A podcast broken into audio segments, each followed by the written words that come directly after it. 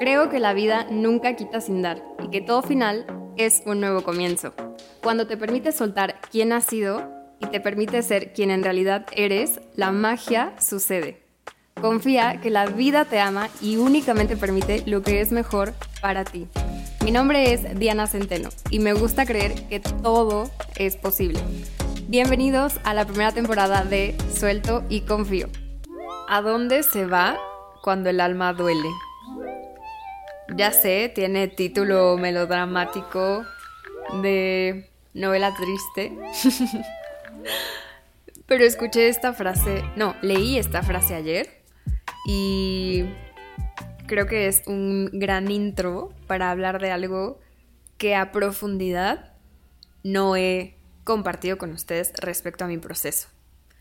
Este es el último episodio de esta temporada, de esta primera temporada, porque algo me dice en mi interior que habrá muchas más y que seguiremos evolucionando y expandiéndonos. Si has llegado hasta aquí escuchando todos, mil, mil gracias. Y si no, bienvenido a este capítulo.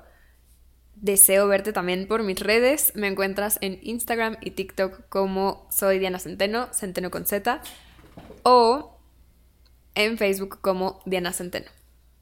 Ahora sí, me he prometido disfrutar este episodio porque bueno, es el último por un rato y no cabe duda que el tiempo vuela y todo a veces sucede en un abrir y cerrar de ojos. Por eso la importancia de disfrutar las cosas cuando están sucediendo. Más bueno, yo sé que la vida tiene sus altas, sus bajas, y creo que en una metáfora lo que mejor le representa es una montaña rusa. A veces podemos tener los brazos arriba y estarlo disfrutando y otras veces estarnos cagando de miedo, ¿no? Porque no sabemos qué está sucediendo. Y justo lo que deseo compartirte en este episodio son esos recursos o esas herramientas que me ayudaron a mí, pues, a superar ese momento de obscuridad que tuve en mi vida, porque cuando grababa esta temporada, eh, había alguien en backstage que después de un episodio me dijo, oye, pero, ¿qué hay detrás de eso que compartes? O sea, creo que lo que estamos viendo es como eso que tú ya integraste, eso que trabajaste desde adentro y entonces por eso lo puedes compartir con, con los demás, ¿no? Por eso lo puedes decir en voz alta. O sea, su duda era, pues, ¿cómo lo lograste, no? O sea, ¿cómo llegaste a esa versión que eres hoy? Y dije, creo que estaría lindo compartir más de ese proceso en cuanto a recursos y cómo lo afronté, porque me queda claro que en la vida va a haber momentos de luz y de sombra y que por lo regular atravesar la sombra pues es más incómodo. Entonces, Deseo que esto, que a mí me ayudó, te pueda dar a ti esa esperanza de que sí hay luz al final del túnel y de que mm, todo pasa y que eventualmente tú te conviertes en tu propia luz en esos momentos de oscuridad. Que por ejemplo, se me viene a la mente una frase que me dijo mi hermano, al, al que por cierto amo con todo mi corazón. Eh, él me dijo en uno de esos días que yo estaba muy triste. Voy a hacer un paréntesis para las personas que quizá no han, no han escuchado los capítulos anteriores, pero mi punto de quiebre fue una ruptura amorosa en tiempos de pandemia. Entonces, era mi primera ruptura amorosa y eso me dejaba en un punto de partida en blanco donde yo no tenía idea de cómo se transitaba eso, de si se podía superar, aunado a que yo perdí el sentido de mi vida, ¿no? De, de mi identidad y entonces por eso fue muy revolucionario y me sentía rota, me sentía perdida, me sentía... no sé, no me sentía yo, ¿saben? Entonces, bueno, en este contexto, uno de los tantos días que yo estaba llorando en mi cuarto, em, llegó mi hermano y yo le dije, guapo, es que yo no siento que sea una persona que tenga valor estando como estoy. O sea que ¿Qué puedo aportar a la vida, al mundo o a mí misma sintiéndome como me siento tan, tan apagada, ¿no? Y, tan rota. Y él me dijo, Villita, en ese tiempo creo que ese no era nuestro modo, pero me dijo, Dianis, las estrellas no siempre brillan y eso no significa que no estén ahí. me acuerdo que me lo apunté en mis notas porque para mí fue como, ok, en este momento me siento apagada, pero eso no significa que esté totalmente apagada o que mi existencia sea inválida o sea poco valiosa o sea poco suficiente. O sea, al final creo que ese fue como un regalo que yo me di cuenta que aún estando rota, perdida y demás, yo seguía siendo valiosa y seguía siendo digna de amor y seguía siendo y seguía siendo alguien importante para mi gente. Y creo que ese es un recurso que me ayudó sin duda que fue tener una red de apoyo. O sea, sí creo que los momentos difíciles se transitan más fácil cuando tienes con quién compartirlo, cuando tienes a ese alguien que te responda a una llamada cuando tú sientes que el mundo se te viene encima, o sea, y se me viene a la mente una amiga en específico en un momento de mi duelo donde yo vi algo que me destrozó mi corazón, me estaba desbordando el dolor y fue como necesito que alguien me escuche, necesito que alguien me dé otra perspectiva y entonces fue llamarle y que me respondiera y a veces creo que solo necesitas que te escuchen y, se vale decirlo, o sea, tú puedes decirle a esa red de apoyo lo que estás requiriendo, ¿no? Oye, vengo a que me escuches, vengo a que me des un abrazo, vengo a que me des un consejo, o sea, se vale tú compartirle a tu red de apoyo qué es lo que estás requiriendo en ese momento, porque no siempre requieres lo mismo. Entonces, creo que eso es clave, que si estás atravesando un momento complicado, puedas reconocer a lo mejor una, dos, tres personas que tú sabes que pueden ser esa compañía, pues incondicional, esa compañía madura y, y que te inyecten de alguna forma esa fuerza que tú no puedes en ese momento. Y si no tienes esa red de apoyo ya construida, sí, sí te invito a que mm, pidas ayuda profesional, por ejemplo. A mí algo que igual me sostuvo mucho pues fue la terapia psicológica. Yo sé que sin esa terapia yo hubiera llegado a otras, a otras conclusiones mucho más destructivas y mucho más dolosas. Entonces, creo que para ir enlistando, ¿no? Y que se te quede grabado, número uno, la red de apoyo es clave. Número dos, la ayuda profesional también creo que es clave. En mi caso fue la terapia y también en su momento inscribirme a las masterclass que encontraba gratuitas, inscribirme a los cursos de Mm, empoderamiento femenino, inscribirme a meditaciones guiadas para sanar el corazón, o sea, yo sabía muy bien cuáles estaban siendo mis talones de Aquiles y entonces podía identificar qué tipo de temas requería escuchar.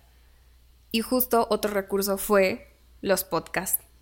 O sea, yo me empapé de información acerca de las relaciones de pareja, acerca del amor propio, acerca de los duelos en en capítulos de podcast. Y yo creo que ahí encontré cierta claridad que por mi cuenta pues no estaba logrando, porque sí creo que en los momentos difíciles, tal cual lo que nos sucede es que traemos unos lentes sucios, borrosos, empañados, que, que no nos permiten tener otros puntos de vista. Entonces creo que sí requieres otros puntos de vista. Y ahí se va armando la cadenita, ¿no?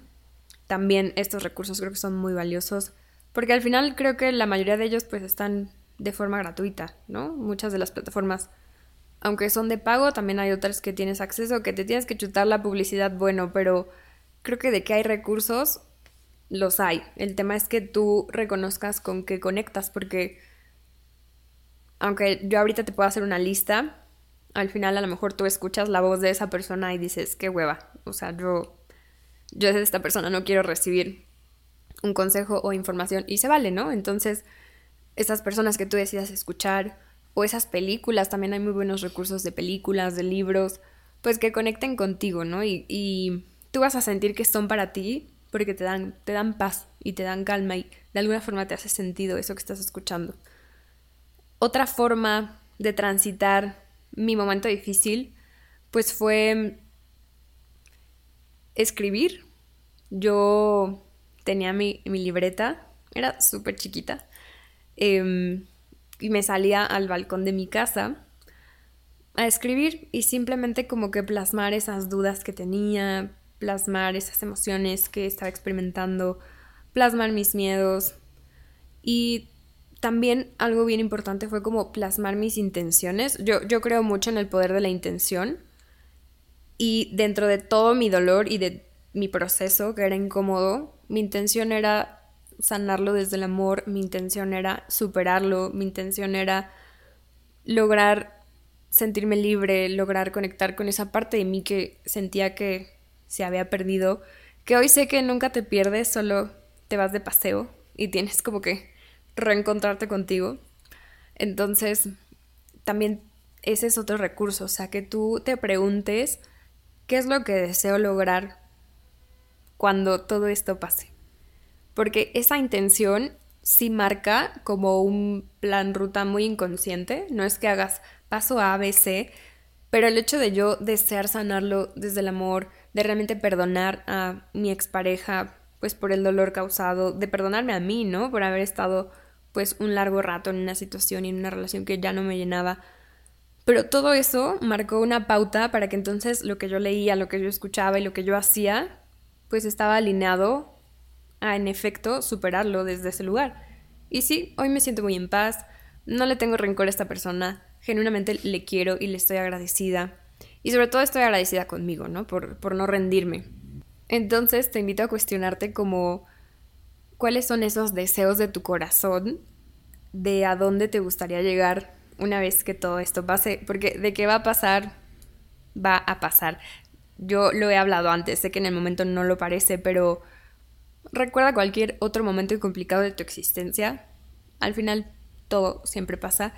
Y es bien curioso, pero aunque yo sé que en el momento sientes que el tiempo pasa súper lento y que nunca se va a acabar, después lo volteas a ver y dices, ¿en qué momento ya tiene casi tres años, ¿no? Que, que viví esto. Yo de verdad parece que era ayer la Diana llorando en las escaleras de, de su patio. O sea, no, no puedo percibir como tangiblemente que ya han pasado tres años. Sí, sí es un tiempo significativo desde mi punto de vista. Entonces, solo es como este fluir en eso que por un momento se congela y parece eterno, pero en realidad no lo es. Todo siempre pasa y todo siempre mejora. Ese es un mantra que mm, Sofía Alba utiliza mucho. Ella dice, la vida solo puede ponerse mejor y mejor. Y esa puede ser una de tus intenciones, ¿no? Como que en este momento la estoy pasando mal, la estoy pasando de la chingada, pero yo sí o sí voy a salir de esta y solo se puede poner mejor y mejor. Entonces te aconsejo que escribas, no tiene que ser una escritura estructurada ni de ciertas líneas, o sea, solo plasma ahí eso que está cruzando tu mente, tu corazón, al final es un vaciado emocional. Y por ejemplo, también decide qué deseas hacer con eso que estás escribiendo, a lo mejor te ayudaría romperlo a lo mejor te ayudaría quemarlo, a lo mejor te ayudaría guardarlo ahí por un tiempo. Y sabes, creo que uno de los regalos de ir escribiendo tu proceso es que se vuelve como ese diario personal donde después agarras alguna de esas hojas y dices, wow, ¿cómo he avanzado? O sea, luego no te das cuenta del progreso que vas teniendo hasta que tienes como un referente de mm, cuál era tu perspectiva en, en ese momento, ¿no? Y eso me pasaba a mí, o sea, si yo ahorita agarrara esa libreta, de hecho se me ocurre que para otro episodio les lea algo que en su momento plasmé, les aseguro que es como una diferencia abismal, ¿no? A lo que estoy sintiendo y lo que estoy pensando hoy. Pero es lindo voltear a verlo y decir, ok, sí, lo logré. Entonces, te invito a que utilices esa técnica del journaling y también creo que algo que fue clave para mí fue genuinamente dejarme guiar y sostener por un poder superior, por una energía divina. Yo sé que no todos creen en algo más. Y a lo mejor es válido pensar que lo creemos porque así es más fácil, ¿no? O sea, si existe o no existe, no lo sé. Para mí sí existe. Pero también sé que puede ser un invento de los humanos para creer que hay algo más allá afuera que se se interesa por nosotros, ¿no? Y, que nos ama. Pero para mí sí fue, para mí sí hubo una diferencia en entregarme a esa energía y entregarle mis problemas y lo que estaba sintiendo, porque hubo varias veces donde yo sentí que no podía sola. O sea, donde de verdad por más que lo intentaba y daba lo mejor de mí, yo no, yo no veía que hubiera un avance. O sea, yo me seguía sintiendo triste, yo, yo seguía llorando. Me acuerdo mucho de un viaje que hice con unos primos en ese entonces. Era pandemia, pero en algún punto de la pandemia, como por ahí de, no sé, julio, agosto, logramos organizar una escapada a, un, a una zona cercana de la ciudad.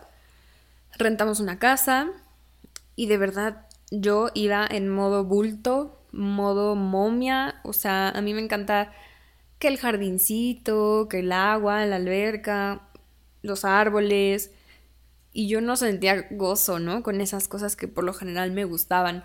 Entonces, me acuerdo que estábamos en una sobremesa con mis primos, filosofando de la vida, yo así como callada, ¿no? O sea, pensando en mi anterior relación y en todo el caos que llevaba dentro.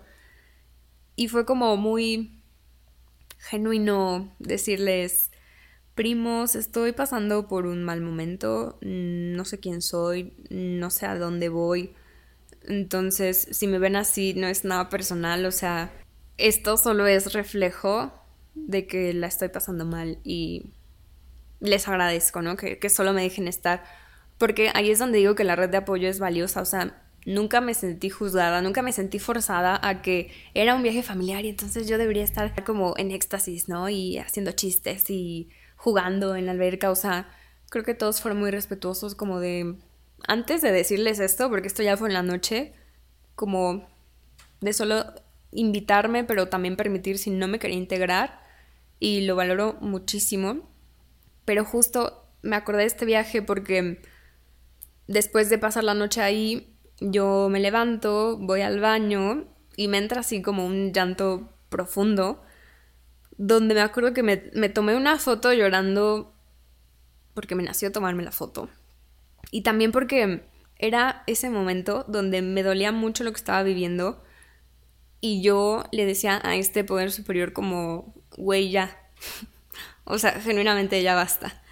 Esto me duele y no sé si se va a acabar, ¿no? O sea, es como, please, ayúdame. Y como ese tuve muchos momentos y yo sé que siempre me estuvo ayudando, pero a lo que voy es que en esos momentos difíciles como que sientes que te vas rompiendo poco a poco y hasta cada vez más y por eso siento que es importante que te conectes con algo más grande porque en esos momentos sientes que tú no puedes por tu cuenta. Más si te agarras de ese algo, se vuelve más fácil aún en la dificultad, ¿no? Y ya como de los momentos como donde definitivamente me, me rendí, pero no me rendí en el sentido de, de ya no dar lo mejor de mí, sino de entregarme a ese dolor, em, fue otro día que tal cual me hinqué en el suelo y le dije, adiós, no sé qué chingados está pasando, no sé cómo chingados atravesar esto.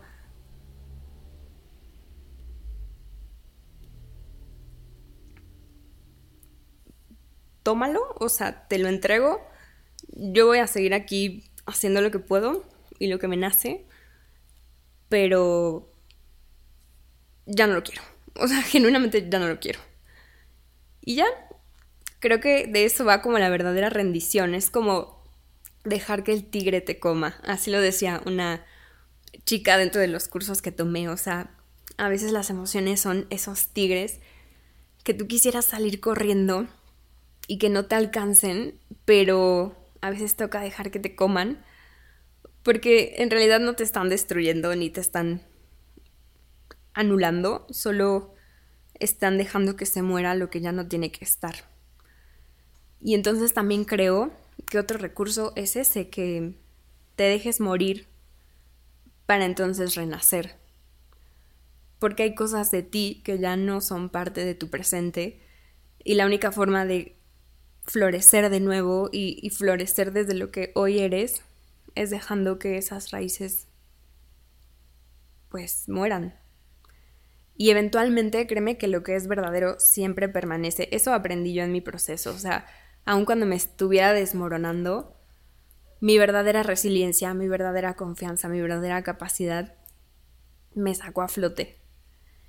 Y por ejemplo, otra cosa que también me ayudaba, eh, mi mamá me dio un libro que justo era como un tipo diario, por así decirlo, que tenía una página para cada día del año. Y bueno, lo único que yo hacía antes de irme a dormir era al azar abrirlo y justo lo que salía en esa página era como lo que necesitaba leer en ese momento. Entonces, si tienes por ahí algún libro que te llama la atención, si tienes por ahí algunas cartas, hay algo que se llama oráculos, que son este grupo de cartas que tienen mensajes para ti. Y esos me encantan. Em, porque al final creo que siempre en esta energía, ¿no? De, de, poder superior, la vida te ama tanto que te va mandando como señales y angelitos para que aunque tú quieras rendirte, no, no lo hagas. Porque si tú estás aquí hoy es porque tu existencia es valiosa, aunque a lo mejor lo hayas, aunque quizá lo hayas olvidado, tu existencia es valiosa, si no, no estarías aquí hoy. Entonces, ese es otro recurso que me ayudó. Y se habla mucho, por ejemplo, de que la actividad física te ayuda a superar momentos difíciles, porque la actividad física, como les decía en algún otro episodio del podcast, tiene beneficios comprobados para la salud. Pero, por ejemplo, a mí me pasó que aunque yo me acomodaba ahí en la sala de mi casa y ponía mi tapete y me ponía mi ropa deportiva, etcétera, o sea, quería empezar a hacer las sentadillas o los burpees o seguir a la chica que había puesto en el video de YouTube para que me ayudara a, a hacer mi rutina. Yo no podía, o sea, yo estaba llorando y, y, mi cuerpo no me daba, o sea, mi cuerpo no tenía la energía. De hecho, no sé si era en ese momento cuando estaba de moda este video de Bárbara del Regil donde te decía, sonríe, tú puedes, sonríe, ¿no? Y, y literal ella sonría de oreja a oreja y a lo mejor tú te estabas desvaneciendo por seguirle el ritmo. Pero yo era todo lo opuesto a esa Bárbara del Regil diciéndote, sonríe. O sea, yo y mi cuerpo éramos como, no quiero sonreír, yo quiero llorar. Y entonces algún día le dije eso a mi psicóloga, o sea, yo, le decía, Tere, pero ¿por qué, ¿por qué no puedo hacer ejercicio? O sea, ¿por qué, no, ¿por qué no me dan las fuerzas? ¿Por qué no me dan las ganas? Si se supone que debería ayudarme. Y Tere me dijo, es que estás forzando a tu cuerpo a hacer algo para lo que ahorita no tiene los recursos, ni la energía, ni, ni la voluntad. O sea, cuando me dijo eso fue como, ok, voy a dejar de exigirle a mi cuerpo que hagamos algo, algo, que hagamos algo que se supone debería ayudarnos y en realidad no nos está ayudando. Así que lo dejé por un tiempo, dejé de forzarme a hacer ejercicio y entonces respeté lo que mi cuerpo estaba necesitando.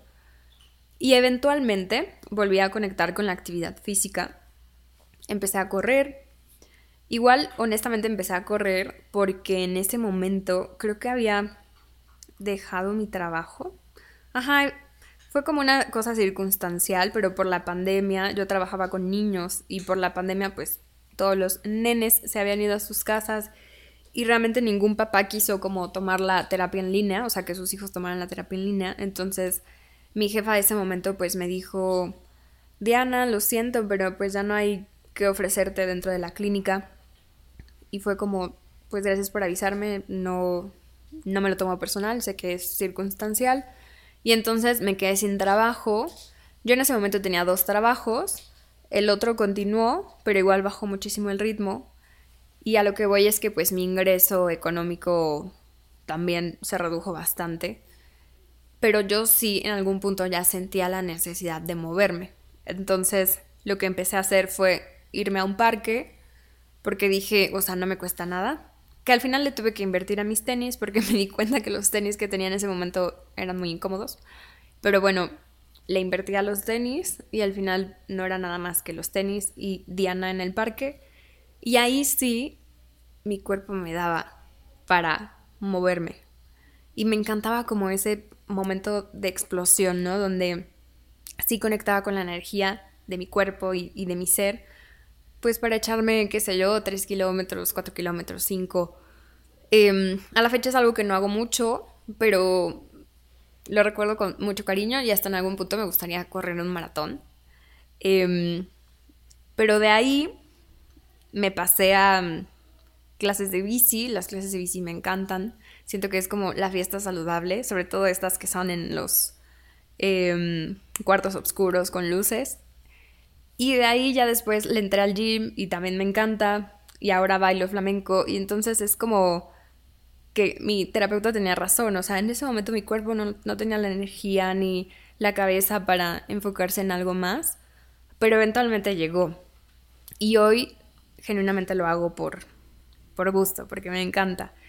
Y ahorita que hago la narración, ¿no? De, de mis corridas en el parque, otro recurso que te dejo para transitar los momentos complicados es el contacto con la naturaleza. O sea, la naturaleza creo que es este reflejo de la abundancia infinita que existe en el mundo. Si, si tú contemplas un paisaje, creo que todo está en armonía, todo está existiendo en su perfecto orden, nadie está compitiendo con nadie, o sea, creo que si eres de los que como yo conectan con la naturaleza, te sumerges en el paisaje. Y hasta ahorita que lo estoy describiendo, sentí como una relajación dentro de mí.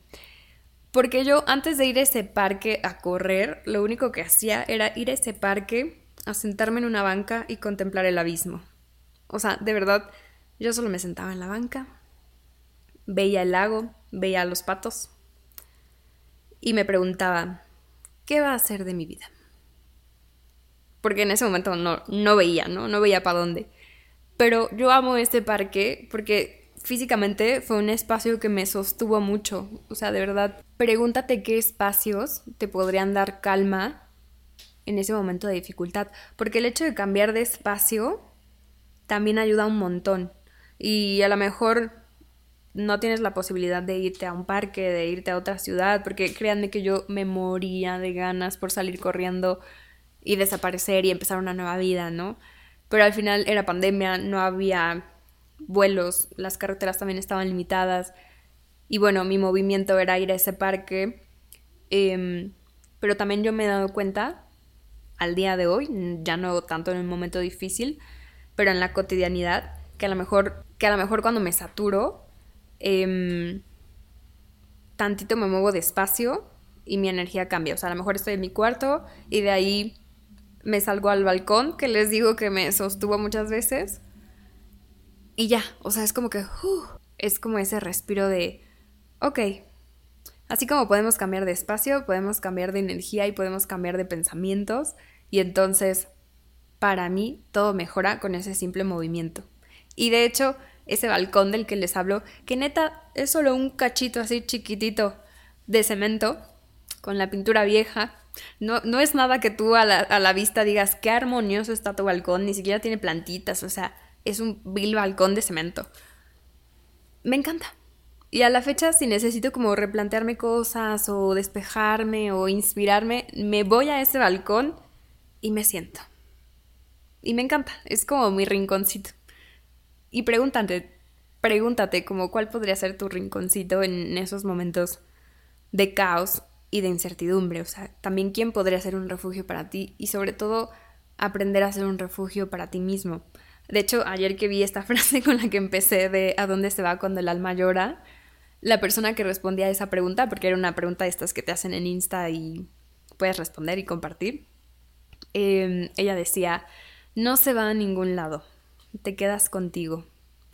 Y ese es el acto de amor más grande que puedes hacer. Entonces me gustaría ir cerrando con eso. O sea, en momentos de dificultad, aunque dan ganas de salir corriendo, lo más valiente que puedes hacer es quedarte, aprender a sostenerte, aprender a acompañar ese dolor y permitirte morir si eso es lo que se requiere. Y, y esta muerte es simbólica, ¿no? pero creo que al final la vida es muy sabia, la vida siempre te va guiando a un plan divino que, no eres capaz de ver. Y deseo que puedas permanecer en esa fe y en esa esperanza, aun cuando no lo creas. Porque al final, si yo pude superar lo que para mí ha sido pues el momento más complicado de mi existencia, yo sé que a lo mejor esta historia comparada con otras historias es nada, pero al final siento que lo que vale es tu historia, o sea, yo lo viví y con base a mi experiencia es real y dolió. Y para alguien más te digo, puede ser cosa de nada, pero a lo que voy, independientemente del tipo de historia de dolor, es que mm, puedas saberte y reconocerte capaz de salir adelante. Y para cerrar, te quiero leer algo que es un cuadrito que en algún momento me regaló mi abuela y me encanta porque en ese momento yo creo que me lo dio porque le pareció linda la le pareció lindo el texto, pero hoy en día es como ese mensajito que me vuelve a, regresar a mi centro y que me vuelve a dar calma en, en momentos de incertidumbre. Solo déjenme, le pido a Beto que me lo pase, porque lo dejé por allá. Mm, es un cuadrito como de cartón. Ese mere, ese mere, ese mero. Gracias. vale, ya tengo el cuadrito y dice, em, Dios tiene un plan para cada uno de nosotros. Ruego que los senderos que transites y los caminos por los que viajes te lleven a sitios fantásticos. Ruego que el plan que Dios tiene para ti se muestre gradualmente ante tus ojos y encuentres esperanza y felicidad que ilumine cada uno de tus días. Dios tiene un plan para cada uno de nosotros y creo que hay uno especialmente maravilloso para ti. Aline Austin. A mí me encanta, lo tengo ahí a la vista porque me, me sostiene. Entonces tú también ponte a la vista cosas que te sostengan. Recuérdate sostenido, recuérdate amado, recuérdate guiado y recuérdate con un potencial infinito para superar cualquier cosa que se te presente. Mi nombre es Diana Centeno y he amado tenerte durante esta primera temporada. Confío y sé que nos volveremos a escuchar. Hasta la próxima. Bye.